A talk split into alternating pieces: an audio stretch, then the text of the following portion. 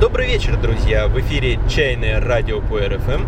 И сегодняшний выпуск мы записываем прямо по дороге из Рамони в Воронеж, возвращаясь из большого чайного похода, а везет нас Юлия Рылькова, преподаватель Международной школы традиционного тайского йога-массажа, который в Воронеже в представлениях, собственно, и не нуждается, но вдруг кто-нибудь еще не знает или, допустим, забыл об этом человеке. Здравствуй, Юля. Всем привет, рада.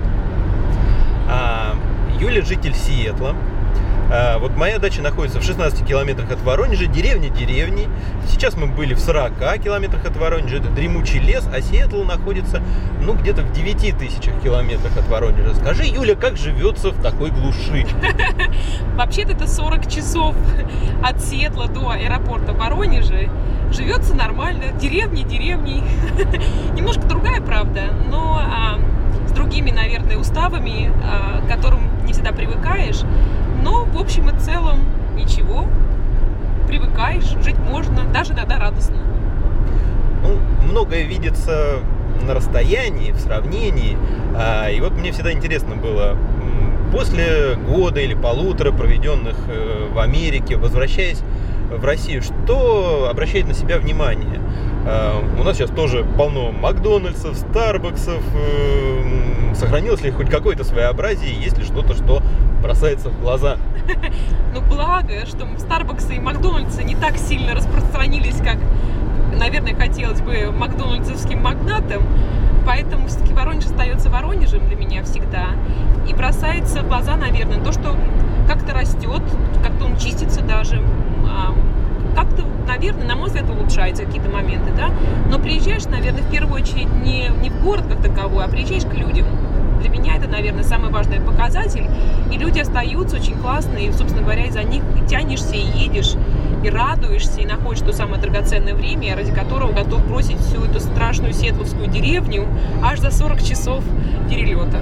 Вот как-то так.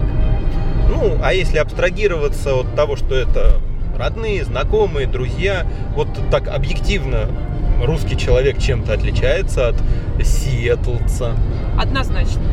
Вообще, тут даже вопросы, как бы, ну, это настолько э, очевидный момент, э, поскольку э, чопорность Сиэтла меня на самом деле периодически ставит в тупик. Потому что если... В чем она выражается? Вот, ну, например, да. что, что такого в Сиэтле есть, что невозможно себе представить в Воронеже? Ну, э, если вдруг вы решили пойти в гости, не дай бог вы решили кому-то прийти в гости, пожалуйста, не радуйте людей внезапными визитами. У людей будет кататонический ступор, потом шок, потом у них будут квадратные глаза, и они будут очень сильно переживать, что вы за три недели не написали письмо по электронной почте, потом вы три раза, четыре раза не созвонились по телефону, потом вы не послали в день приезда три смс, что я все-таки у вас буду. Вы не обсудили график, по какому принципу будет происходить процесс общения, что вы будете есть, чем вы будете запивать и когда вы ходите в туалет. Ну вот, вот поэтому я, честно, не скучаю. Поэтому, а, приезжая в Воронеж, как бы такая определенная спонтанность и легкость, которая приходит с друзьями и с классными семьями, родственниками, вообще, в принципе, наверное, больше простотой, то, чего вот в чопорности Сиэтла я ну, просто не вижу, наверное, на данный момент. Понятно. Ну, в общем-то, ничего нового. И, и в общем, так, так оно, наверное, и должно быть. А, ну, поскольку у нас все-таки чайное радио, хотелось бы узнать, как, как с чаем дела обстоят в Соединенных Штатах. А, мы знаем, что Соединенные Штаты Америки чаепроизводящая страна. А, есть э, плантации чайные в Южной Каролине, они там довольно, довольно старые, еще с конца 19 века. Там делают даже не только красный чай, но и пытаются делать улуны, их можно найти в продаже на eBay, например. Вот, хотя, конечно, мне такой экзотики пробовать не доводилось. Вот. Ну и вообще Америка страна должна быть достаточно такая, э, ну где-то средне чая пьющая. Потому что есть мировые лидеры, как Англия, но есть ведь страны, где, ну, как говорят, вообще большинство населения просто не знает что существует такая вещь, как чай. Ну, там Греция, Черногория, например, там многим людям вообще само понятие чай не знакомо, есть только кофе. Так мне рассказывают. Америка должна быть где-то посредине. Можно ли там встретить человека, который что-то в чае понимает? И каково ему там? можно встретить, он будет китаец, и жить будет он в, в Чайна-тауне. Там таких очень много. В каждом большом населенном пункте, например, Сиэтл, да, или Сан-Франциско, или Портленд, это вот западное побережье, есть обязательно Чайна-таун, чайная деревня, э, вернее, извините, китайская деревня, в которой живет коренное китайское население, как правило, или называют его еще international town, да, то есть где намешана всякая такая солянка, как правило, эм, как бы азиатского, скажем так, туда, в ту сторону э, э, направления. И э, там обыватели, туристы приходят и наслаждаются культурой именно той, которая была завезена в данный город. Там продается чай, совершенно, вот на мой взгляд, похоже на... То есть культура есть культура, она именно такая. И китайский чай есть в страшных лавочках, продается, там же его можно попробовать, попить. Ну, а вот обычный американец, ну, наверное, мне кажется, на мой взгляд, достаточно далек от чайной культуры как таковой. А... в повседневной жизни они вот что-то пьют, ну, пусть, э, пусть не э, Дахунпао, пусть не медальную какую-нибудь Жоугуй, но вот какой-то чай. Ну, эм, если, наверное, ваши слушатели знают, что э, Сиэтл это родина Старбакса, э, то есть первая кофейня была... Только кофе ну, как сказать, 30 лет назад, может быть, что-то было по-другому, но вот за 30 лет а, очень сильно изменилась а, ситуация. Можно я отвлекусь на секундочку? Сейчас очень быстренькая история, что приезжает, мне рассказывали историю, девушка приезжает в аэропорт, а приезжает из Миннесоты, то есть это какая-то там серединная глубинка а, Америки, и она приезжает а, в аэропорт Сиэтле, подходит к этому Старбаксу, который она никогда в жизни не видела, и она говорит, мне, пожалуйста, кофе. И, вернее, она как бы хочу кофе. Она, ее спрашивают, вам сливками, без сливок, вам сбитый, не взбитый, вам с присыпкой, недосыпкой, вам сахаром, без сахара. И у девушки уже замученные перелетом квадратные абсолютно глаза. Она говорит, вы извините, мне просто кофе. То есть, как бы, э, культура кофе в Сиэтле на, там, на самом деле очень высокая. Народ на самом деле разбирается, там 55 кофеин на каждом углу. Вот, а с чайными местами, ну, не так все развито. И поэтому вот культура, к сожалению, на мой взгляд, да, вот э, чайная не такая богатая, как кажется, э, вот как она видится в кофейном варианте. Хотя в защиту Старбакса там есть чай, его активно а, продвигают.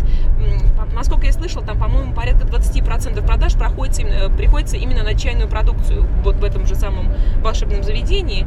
И а, чайно Green Tips. Поднялись ли они уже до уровня молочного улуна? Нет. Или им это еще только предстоит? Нет, есть чайно Green Tips, потом есть а, красный взбодрящий, есть травяной, и кажется все. И народ прется. Вот три выбора и самое хорошо. Американцу думать не всегда хочется. Вот не вот раз, два, три, и вот что-то из трех точно подойдет. И нормально. И все радуются. Меня не покидает ощущение, что в этой линейке не хватает нашего Иван-чая. Хорошо, как обстоит дело в Таиланде? Ну это вообще отдельно. Ведь э, он, конечно, немножко отстает от своих соседей. Вот Бирма, Лаос, Вьетнам, у них есть собственный чай, которым они э, иногда заслуженно, иногда не очень гордятся. Э, как-то вот про тайский чай слышно гораздо реже, но иногда все-таки слышно. Ну и все-таки Юго-Восточная Азия, что, что-то там, что-то там быть должно. Русские люди, например, недавно открыли там довольно приличную чайную для, для себя, э, поскольку пить чай хочется, а негде. Э, но в целом все-таки там что, что-то, что-то чайное должно Знаешь, иметь место быть. Ну, я тоже на это сильно верила, надеялась, и у меня даже была такая задача, что я вот хочу попить в Таиланде в какой-то момент, хочу хорошего чая попить. А, на что, когда приходишь в обычное кафе, как бы, то есть чайных как таковых, культуры чайных там нет. Я не увидела, на, на мой, на, вот на мой а, обывательский взгляд, а, туристический, да, а, ну не было там а, ни, ни в Бангкоке, ни, ни в Чанмай, ну, как-то не нашлось такого места. А когда приходите в обычное заведение, вам дают Липтон, в пакетике, и только они будут его искать, очень долго на полке ковыряться, они очень удивятся, что вы заказываете именно чай, и потом с гордостью вынесут вам это. А что, что, чему бы они не удивились? А, что там не... надо заказать, чтобы сойти, чтобы сойти за своего? Да, не заставить персонал рыться на полках. А, есть тайский чай, его называют так, тайти тайти. И вот это тайти, это что-то такая жидкость а, рыжего, яркого. Заварится такое, такое ощущение, что заваривают очень, очень крутой такой какой-то а, чайный настой, потом его разбавляют молоком, с огромным количеством сахара, получается такой рыжий, ярко-рыжий, такой фантовый, мутный фантовый напиток, обязательно горячий. По вкусу на что это похоже? Ой, на Липтон с сахаром и молоком. Как-то так, вот на мой взгляд, да, но огромное количество сахара. То есть там либо сгущенку они добавляют, то есть какая-то молочная субстанция, но жутко сладкая. И потом они заливают это дело в пакетик в обычный, не в стаканчик. Пакетиков в Таиланде значительно больше, чем стаканчиков пластиковых. В него втыкивается трубочка в пакетик, потом завязывается узлом, как обычная авоська, и э, потом вам выдается с трубочкой, ну или можно, да, например, лед положить, если хотите. Но вот это вот, из этого пакетика вы высасываете всю эту волшебную э, молочно-сладкую жидкость, жидкость, э, бодрясь и радуясь. И ну, вот это называется тайский чай. На мой взгляд, страшная такая субстанция, но вот людям нравится, пьют везде. Вот что мне всегда еще было любопытно. Э, чай, помимо того, что это какой-то продукт, питание, какой-то напиток, помимо того, что э, есть э, много тысячелетняя китайская чайная культура, э, в культурах других стран, в обиходе других стран чай стал э, ну, таким вот э, элементом, предметом, вокруг которого строится среда, во-первых, общения, а во-вторых, среда эм, очень хорошо подходит э, слоган первого Воронежского чайного клуба. Там под названием «Золотая черепаха» всегда было подписано «Искусство жить не торопясь».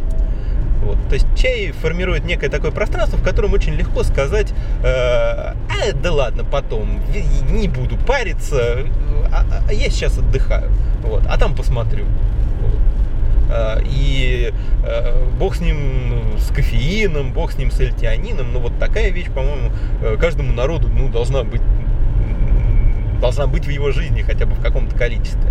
Э, что является эквивалентом этого в жизни американцев, в жизни тайцев, э, Ой. вот, вот этого вот э, slow life, вот такого чайного? Как они, как они выходят из положения, не, будучи лишены чайной культуры? Бедные, несчастные американцы. А, порой складывается ощущение, что американцы в принципе не расслабляются. Это нация трудоголиков, до мозга костей, потому что при условии хорошей добросовестной работы создается ощущение, что ты можешь достичь какого-то там а, благополучия, наверное, ну хотя бы какой-то финансовой стабильности. И поэтому не принято в основном вот так вот среди бела дня посидеть полтора часа, попить чайку.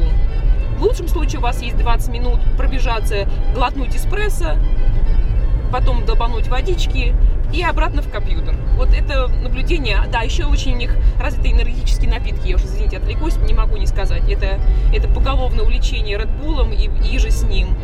И э, чтобы, то есть стресс и так там достаточно, и его увеличивают, как бы запивают, запаивают еще какими-то энергетиками, это, конечно, печально. Но вот это вот э, массовая культура, масс-культура имеет, имеет такое место. А для развлечений э, некоторые товарищи ходят играть в гольф. Это вот можно расслабиться во время гольфа. Есть спа-процедура, например, я работаю там а, массажным терапевтом, да, я вижу реально, что люди, которые приходят побалдеть, есть такая даже офисная такая традиция. Раз в месяц, например, вот Amazon, например, такая фирма, знаете, наверное, а, выплывает всем офисам продаж, например, да, э, или отель Хилтон, например, всем офисам выплывает в наш спа там проект какой-то, да, заказывают э, кучу массажей, кучу там процедур и просто оттягиваются в прихожей там с напитками, с, с всякими штучками вкусненькими, идут на массаж, потом отдыхают опять. Ну, как-то вот, как-то культурненько, э, ну вот как-то вот рафинированно. Вот так, чтобы с душой, чтобы оттянуться, как вот мы русские любим, так, чтобы прям, ах, жахнуть на полдня, я не видела, честно.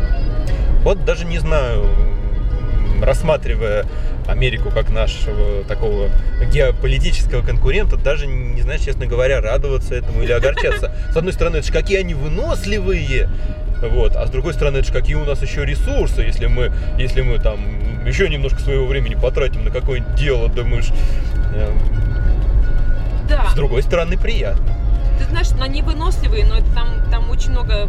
Я смотрю как бы на людей, мне, честно говоря, очень печально, потому что они загоняют себя в такие шоры, что просто думаешь, боже мой, зачем? Ну, это и наши люди умеют, вот, а наша с Юлей задача, каждый со своей стороны, им э, немножечко это самое мешать в этом, мешать загонять себя в какие-то шоры. Мы вот чаем, а, а Юля клиентской практикой и обучением тайскому традиционному йога-массажу, а, уникальный, очень интересной, очень красивой, очень вкусной системе всестороннего оздоровления организма. А, и, конечно, последний вопрос будет о творческих планах, потому что помимо удовольствия от общения с родными и близкими русскими людьми, э, вот эти вот э, двухмесячные долгие визиты на родину, они, конечно, э, включают в себя еще какие-то семинары по обучению, иногда базовые, иногда продвинутые, иногда специализированные. А тем, кому особо повезет и посчастливится, вот удается попасть непосредственно к Юле в руки. Насколько я знаю, для этого оставлен август. Что будет ждать желающих э, вновь посетить семинары, впервые посетить семинары, э, чем, чем можно э, порадовать, что, что люди уже сейчас могут начать предвкушать. Спасибо за вопрос, Антон. И вот как раз в этой тематике, и заканчиваю предыдущий вопрос, тайские люди отдыхают под тайский массаж. Реально. Это везде, это совершенно спокойная семейная такая традиция, в которой они могут пить эм, к сожалению, иногда и пиво бывает, ну, водичка, там еще какие-то у них травяные настои есть. Но тайский массаж это культурообразующее, как бы такое ядро, а, на мой взгляд, которое я видел, да, это нормально, это совершенно спокойно принято в каждом доме. Какой-то там, а, какой-никакой, но тайский массаж имеет место быть. И а, виде результата такого волшебного творчества не хоть, я не могу, не имею права не поделиться а, этим со всеми жаждущими и страждущими, начиная с города Воронежа. Потому что а, это настолько здорово, и заразившись этим еще в 2007 году, а, шестом. Да, теперь я не могу остановиться, и поэтому а, с удовольствием делюсь а, семинарами а, и знаниями того, чего я уже успела приобрести за это время.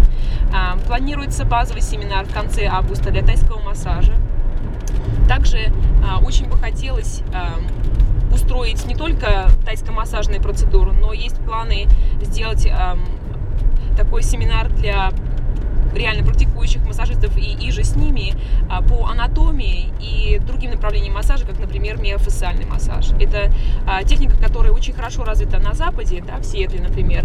И я считаю, что совмещение таких а, огромных школ дает прекрасный результат, который воздействует как и с э, восточным уклоном, да, менталитетом, так и с западной стороны, когда мы можем что-то разобрать более детально, глубоко и э, не на пальцах, а вот исключительно э, более глубоком, детальном варианте анатомически. Поэтому горю желанием э, найти тех волшебных студентов, которые будут готовы принять и тайский, и миофасциальный, и анатомия. Вот. Ну, плюс еще, естественно, некоторые балдеют в процессе, когда получают массаж. И я готова как бы делиться и радовать всех, и в первую очередь себя, потому что э, я благодарна, наверное, Вселенной и всем остальным э, во Вселенной, что я занимаюсь любимым делом, которое мне постоянно приносит радость, удовольствие, и я рада делиться этими ощущениями с окружающими. Итак, друзья, в августе все желающие смогут приобщиться к искусству тайского традиционного йога-массажа, и владеющих им в Воронеже станет еще больше. А надо сказать, что по распространенности тайского массажа, благодаря Юлии Рыльковой, Воронеж сравним, ну, разве что с самим Чанг Маем. А, контакты Юлии Рыльковой легко найти, например, в нашей чайной группе или среди моих друзей. По собственному же опыту могу сказать, что даже на базовом уровне тайский массаж это очень полезный, очень приятный, очень украшающий жизнь навык. Э, могу с чистой совестью очень и очень его вам порекомендовать. А в качестве финальной песни самым правильным сегодня было бы поставить что-то в исполнении самой Юли, поскольку она играет на гитаре и на скрипке и замечательно поет. Но, к сожалению, такими записями на электронных носителях я не располагаю, зато они все в моей памяти. Поэтому финальной песней станет сегодня музыка, которая у меня ассоциируется с самой Юлей. Она тоже очень солнечная, очень сочная, полная жизни и тепла. Луи Армстронг What a Wonderful World. До новых встреч, друзья. И всего вам тайско-массажного и чайного.